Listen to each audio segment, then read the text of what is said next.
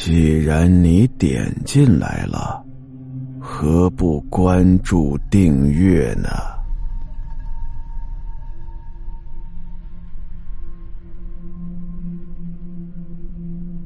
来到王强家的门口，任凭老警察怎么敲门，里面都没有人回应。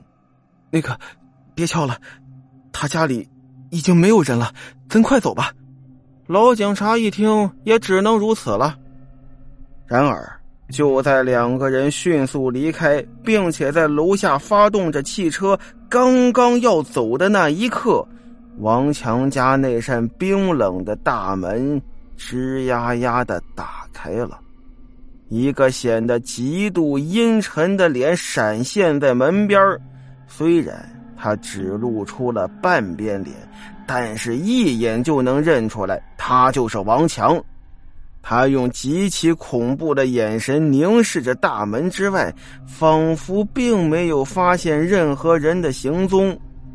为了确认自己的判断，他又慢慢的把脸往左扭了过去，从而可以在门外清楚的看到他另半张脸是半个完全没有人皮的脸，鲜红的血肉在冰冷的空气中似乎冒着朦胧的蒸汽。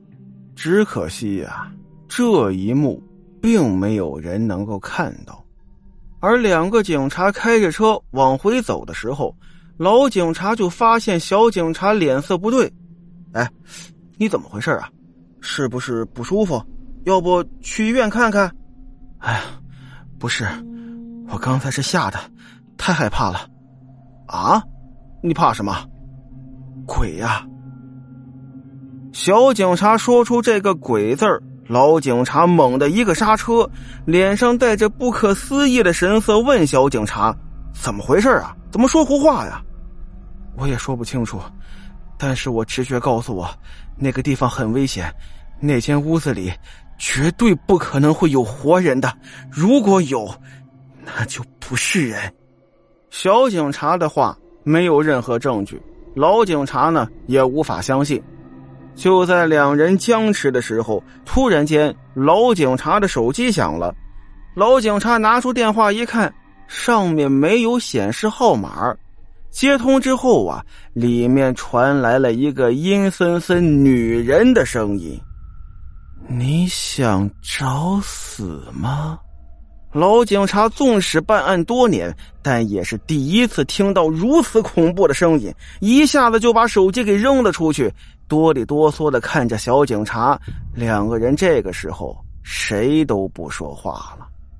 而与此同时，王强的家里头，王强的母亲、儿子、老婆三三个人都面色惨白的坐在餐桌前一动不动。好像是在等待着什么，而在卫生间里，王强正在从一个浑身是血的尸体上用手狠狠的撕下了一块人皮，然后把那块人皮慢慢的敷在自己的左脸上。很快，那块皮就好像是有了生命一般，开始在王强的脸上慢慢的蠕动。随着蠕动，那块皮逐渐的和王强的另外半张脸皮完全融合在了一块从而使王强又重新恢复了人的面貌。在王强完成这一切之后，同样也是回到了客厅，然后用同样的姿势在餐桌前坐着，一动也不动，一切似乎都变得平静了。就这样，一家四口坐到了午夜十二点。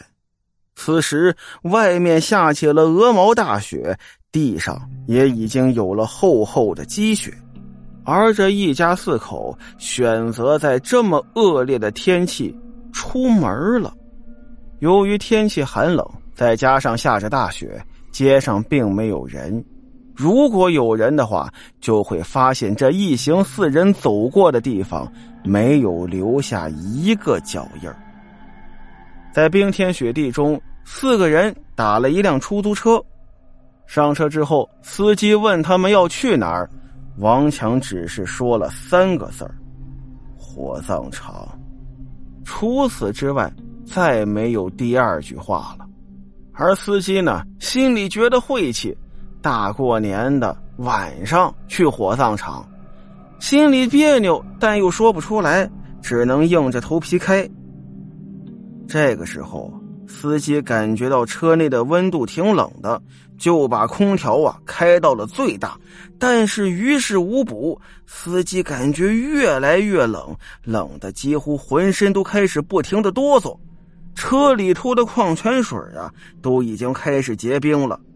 司机越来越感到不对劲儿，他迅速朝车内后视镜瞥了一眼，他发现坐在后排的三个人的眼神都显得出奇的怪异，他们就好像是中了邪一样，神情呆滞。